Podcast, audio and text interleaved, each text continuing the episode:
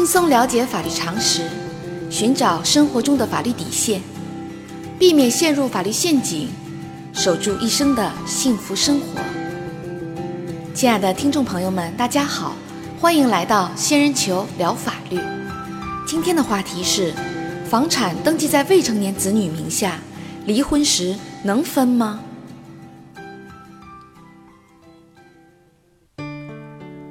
在房价飞涨的今天，为了避免可能要开征的遗产税，或者是防止离婚后房产被他人分割，一些夫妻往往会选择将房产登记在未成年子女的名下。在现实生活中，如果房产证上只有未成年子女的名字，一旦双方离婚，房产该如何分割呢？根据司法案例，二零一零年十月。小明与小美在一次朋友聚会中相识，恋爱交往一年后，两人决定登记结婚。结婚后第二年，两人生下一个可爱的儿子。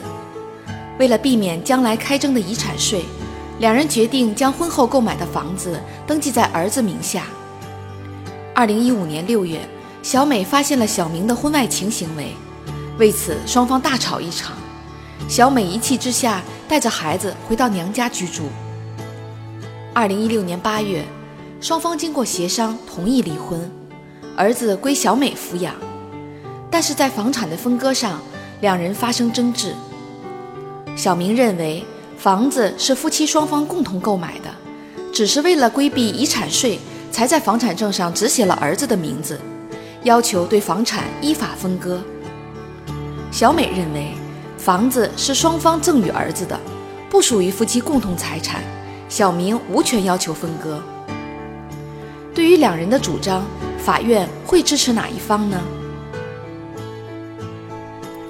仙人球提示：根据目前大部分的司法判例，法院会支持小明的主张。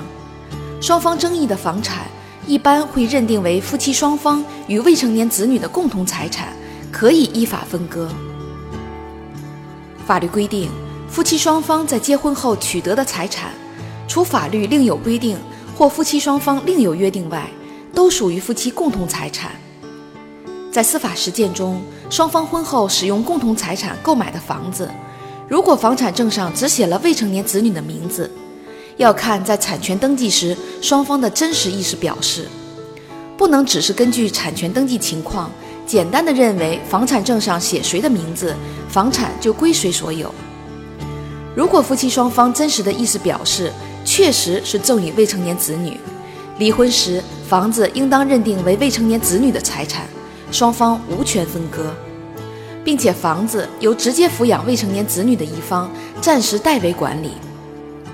如果真实意思并非赠与房产，离婚时房子应当作为家庭共同财产予以分割。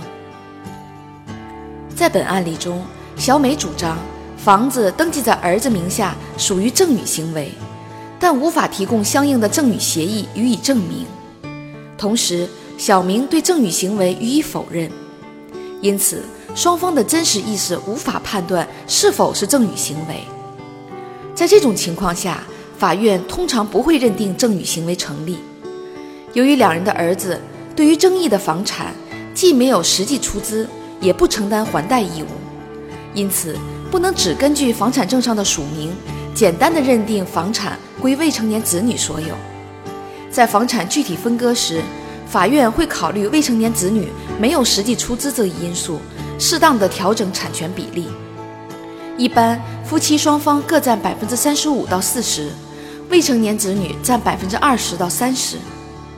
未成年子女的份额通常保留在房产中，由直接抚养子女一方代为管理。小仙建议。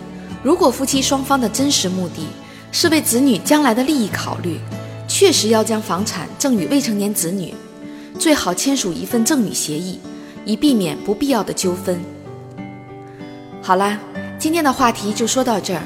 如果你也遇到类似的问题需要解决，请关注微信公众号“仙人球聊法律”。如果你还有哪些法律疑惑，也可以加入 QQ 三三八三六九二六六七留言。小仙会选取有共性的话题做专题解答，欢迎明晚八点继续收听仙人球聊法律。